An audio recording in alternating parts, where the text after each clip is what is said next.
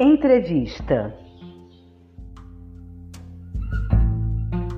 Marlene, você faz um trabalho e estuda também sobre a cultura do brincar. Explica pra gente o que é a cultura do brincar e qual é a importância da brincadeira. Bem, para dizer a verdade, eu fui uma menina de cidade pequena, onde a diversão, num tempo em que não existia tecnologia e que as brincadeiras eram construídas. Nós construíamos o nosso brincar. Essa construção do brincar era livre e espontânea. Não tinha que o pai estar tá, tá junto brincando para a gente poder brincar. A gente aprendia com o outro. Uma criança aprendia com a outra. Aquela outra aprendeu com outra. Ou com o irmão mais velho, ou com o pai e a mãe. Mas pai e mãe naquela época tinham seus afazeres, a mãe que tinha mais de um filho, na minha casa nós éramos cinco, então elas não tinham também esse tempo de brincar. Mas eu me lembro muito que mamãe, quando brincava com a gente, assim, ela fazia uma trouxa de pano que era uma boneca. E aí, ela, na costura, ela costurava para fora ainda. Ela costurando, ela chamava, falava, oi, comadre, como é que vai? Eu falava, ah, tô bem. E o, o menino, ixi, o menino tá meio gripadinho, parece. Você já deu um chazinho para ele, um chá de erva doce, um chá de funcho. E aí ela brincava com a gente ali na, no, no faz de conta, né? O que, que é essa cultura do brincar? É a brincadeira que acontece não só na idade da criança, mas pela vida fora. O Nordeste, por exemplo, tem uma tradição de brincadeira muito grande. Eles sempre dizem: vamos brincar de boi, vamos brincar de ciranda. Tudo é um jogo, é uma brincadeira. E a brincadeira, ela é lúdica. A gente confunde muito o que, que é o lúdico. O lúdico não é só o brincar. Lúdico significa prazer. Então você tem muitas formas de, é, de encontrar o lúdico na sua vida. Se você manter aquilo que te a essência da sua infância, que te ligava à sua avó, ao seu tio, ao seu avô, ao seu pai, à sua mãe, à comunidade em que você vive, passar para frente essa sabedoria aprendida com eles e com as outras crianças, você estará praticando a cultura da infância ou a cultura da criança. Porque cultura, nós já sabemos, que é uma produção humana. Então, tudo aquilo que você produz e cria, nós podemos chamar de cultura. Você faz para uma funcionalidade, para uma função. O brincar tem uma funcionalidade.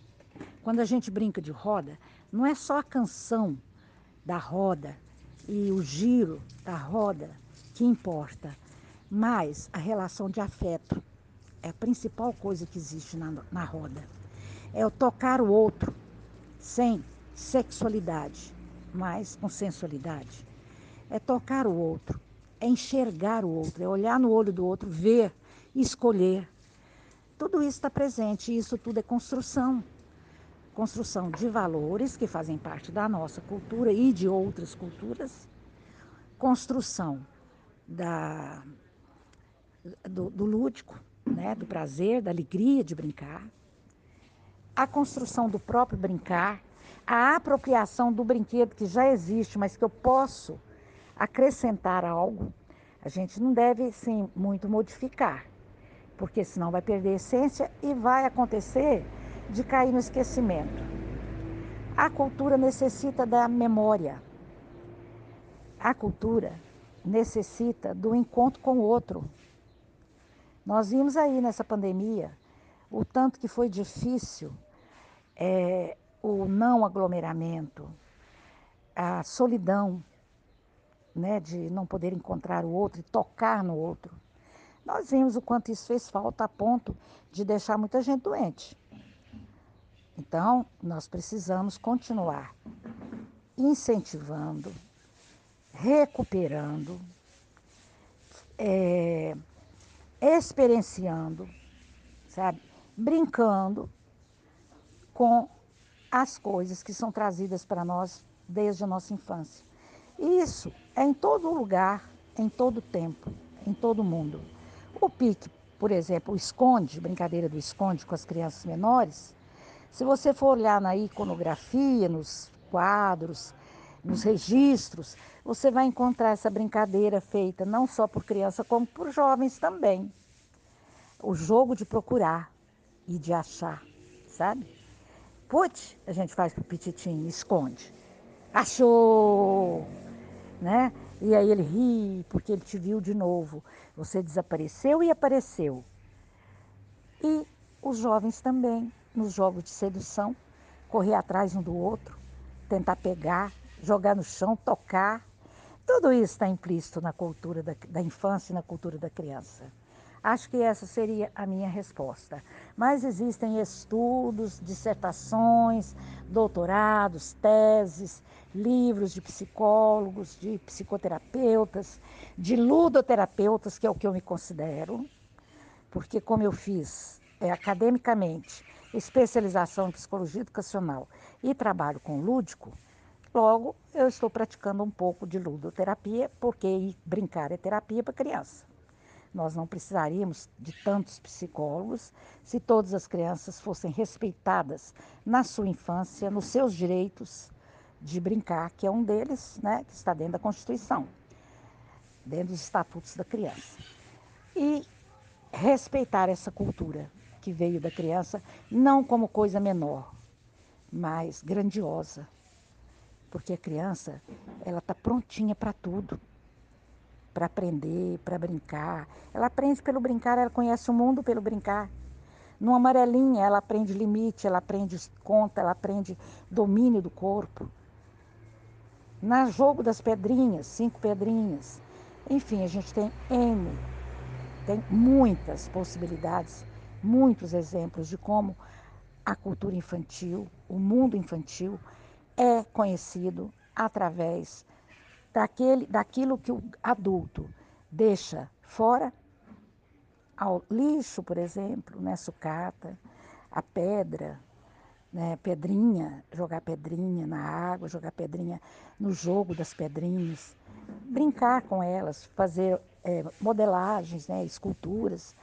Tudo isso são restos do adulto, sabe? Que a criança aproveita, reproduz às vezes o mundo do adulto, mas no seu próprio mundo.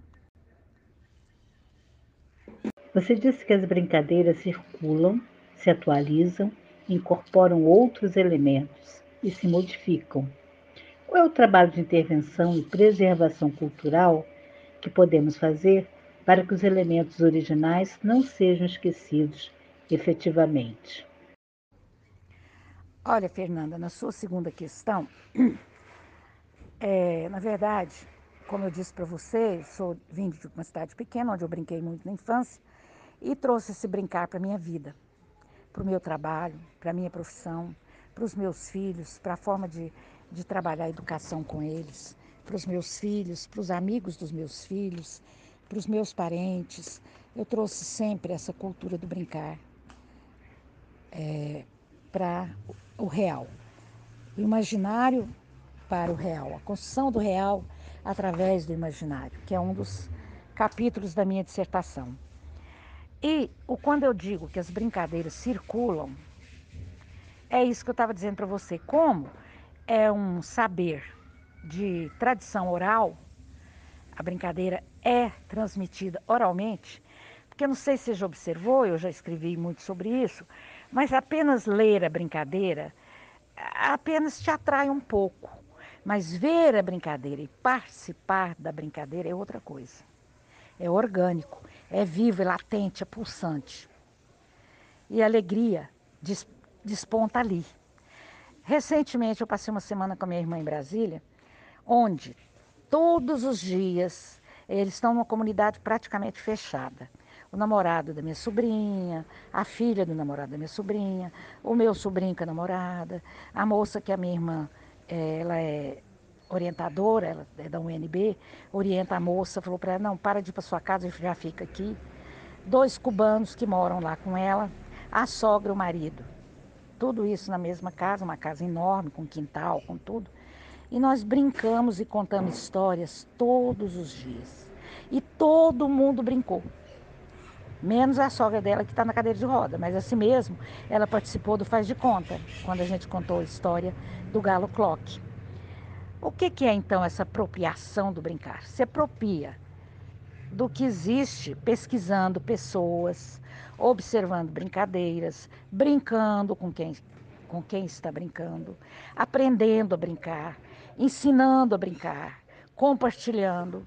Você faz tudo isso, isso vai incorporar no seu acervo, no seu acervo cultural. Agora nós estamos lidando com tecnologia.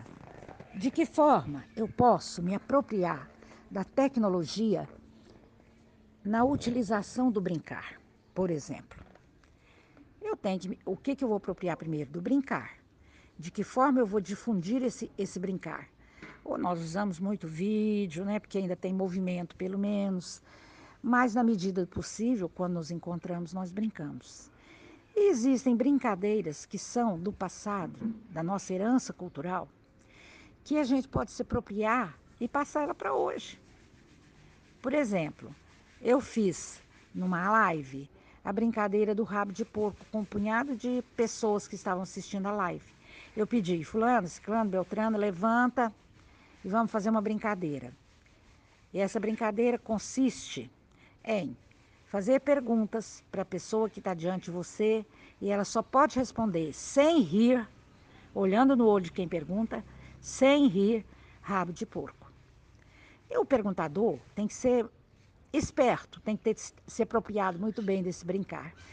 Se você for olhar nos jogos de televisão, nesses jogos de, de casa, de confinamento, que as pessoas ficam lá, você vai ver que eles se apropriam de vários brinquedos, só que prestam desserviço, porque eles distorcem esse brincar, que não é necessidade. Por si só ele fala, o brincar fala por si só. Não precisa você ficar preocupada de não atire o pão no gato. A criança não vai ser psicopata porque ouviu e brincou de atirei o pau no gato. O que encanta a criança são os versos, a melodia, o ritmo das palavras, a forma que a pessoa brinca e o miau do final, porque toda criança dá um pulo cai no chão, do seu jeito, né? A EIOI é, foi comprar Bombril no Alô Brasil, que eu levei susto. Falei, uai, gente, é, não existia supermercado quando eu era criança. Existia o Bombril, que é centenário, mas o brincar não. Mas essa brincadeira atravessou o tempo. Se a brincadeira atravessou o tempo, ela foi selecionada como aquilo que a gente chama de clássico. Até hoje a gente não ouve Beethoven. Por que, que Beethoven é ouvido até hoje? Atravessou séculos. A brincadeira atravessa séculos, atravessa espaço, atravessa tempo, sabe? Então eu posso me apropriar, desde que eu não deixe a brincadeira modificar completamente. Eu posso acrescentar, mas não modificar. Por exemplo, Marinha vem para o céu. A brincadeira que você chama a menina numa fila, Marinha vem para o céu. Ela fala, capetinho não deixa. Aí a gente fala, vem rezando Ave Maria, que ele deixa. Ai, isso dá um, uma polêmica na escola, porque fala de capetinha, porque fala de Ave Maria, que é católico, porque fala é, Marinha, Marinha, e aí que na hora do menino vai falar Joãozinho. Não, a brincadeira é Marinha. A história é Dona Baratinha. Se eu for um, um, um ator que vou representar a Baratinha, eu não sou a barata. Eu estou representando a barata. Então, a Marinha está representando as crianças que estão ali. Se quiser, você pode até chamar pelo nome, é uma forma de se incorporar, sabe? Mas essa preocupação de porque vai chamar de o Joãozinho de Marinha, aí ele vai virar gay, é uma besteira. Fale do seu trabalho do mestrado e como funciona o seu espaço de brincar. E eu tinha esse desejo de trazer criança para brincar num espaço que fosse delas, que ela pudesse mexer do jeito que ela bem entendesse, que ela pudesse espontaneamente subir aonde ela quer, descer da onde ela quer e, e ao mesmo tempo aprender algumas brincadeiras que estão esquecidas, brincadeiras tradicionais, tomando cuidado de inserir essa criança num contexto orgânico da natureza, a água, a terra, o fogo e o ar, porque o que nós observamos é que essas, essas, não é psicoses, mas esses comportamentos que as crianças vão apresentando no decorrer do crescimento delas, como toque, por exemplo, é muitas vezes em decorrência de não põe a mão na terra, não pega no barro, não passeie na enxurrada, sabe? É, você vai molhar todinho a sua roupa nova, sabe? Tudo que a criança faz, lava as mãos depressa, lava as mãos. Eu vejo aqui na maçaroca. A criança demora um tempo para botar a mão na areia, botar o pé na areia, para macetar a tinta, pintar ela mesma, sabe? Essas coisas, fazer um, amassar uma massinha para depois amassar o docinho de, de leite ninho, que a gente faz aqui também. Então, nós trabalhamos assim, dentro de experiências sensoriais e criativas. Porque tem um momento delas que fui eu que fiz, eu que criei, eu que plantei, eu que inventei, eu que experimentei, Muitas vezes estão fazendo docinho e eu tenho que dividir os ingredientes para sete crianças, né? Não vou fazer sete receitas. Então eu entrego para eles uma colher de leite condensado, é, duas colherinhas de leite ninho, e eles vão acrescentando. Teve um menininho de dois anos que amassou, amassou, cheirou, cheirou, olhou, olhou, pegou um pedacinho, pôs na boca, olhou para mim e falou: é doce. Então, olha só, ele fez toda uma pesquisa do que ele estava fazendo, científica, para depois declarar no que se tornou aquele experimento. Né? Então, é assim que a gente trabalha aqui. Nós fazemos movimentos, não dança. Exploramos todos os movimentos que o seu corpo consegue fazer criativamente, interpretativamente. Brincamos no faz de conta, na casinha, nos palácios, na vida das princesas, na vida das plebeias, na vida dos heróis, na vida dos que não são heróis. Temos figurino aqui, temos é, trabalho com a, é, momento da água, temos o momento da canção do trabalho, e é a mesma há oito anos. Temos crianças que vieram para cá em fralda, que hoje está com sete anos. Temos outras começando, é, é rotativo, não tem cobrança não tem expectativa, ah, vai aprender a tocar violão. Não, pode ser que sim, pode ser que não. Ele vai ter experiências musicais. Vai cantar, vai movimentar, vai inventar, vai falar poesia. É assim que nós trabalhamos aqui. Se você entrar no canal, você vai ver, eu tenho um site agora, né, www.massaroca.com.br. Se você entrar nesse site, você vai ver uma, um depoimento que eu faço lá. E com relação ao meu mestrado, o mestrado foi uma, o resultado de um estudo aprofundado na cultura da infância e na ação do brincar. Ele se chama Restos de Manhã, análise do brincar na década de 50, 70, na região do Triângulo Mineiro. Porque eu fiz na história. Como eu fiz na história, eu tive que é, fazer o recorte de tempo e espaço. E estudar um pouco da historiografia do brincar.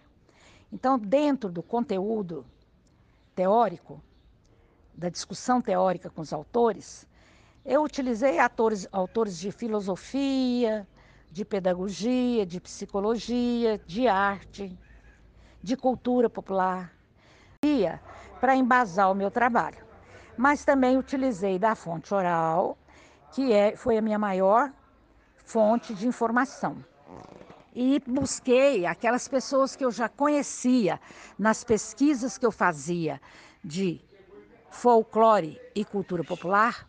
Então, eu tive muitas pessoas que eu pesquisei, pessoas idosas, crianças, jovens. Eu tinha estudo guardado.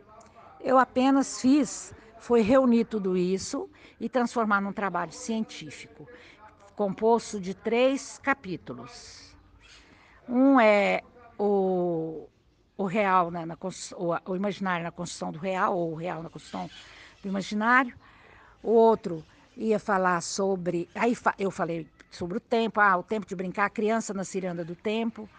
E o outro foi sobre filhinhas de pano, na, ah, retalhos na construção de filhinhas de pano. Entrou um pouquinho da questão de gênero. E esse trabalho ainda não, não editei, ele, é um, ele está no domínio público. Você pode até acessar para você é, entender um pouco mais. Mas, em síntese, é isso. Se você quiser mais alguma coisa, você pode perguntar que eu estou à disposição, tá bom? Um abraço.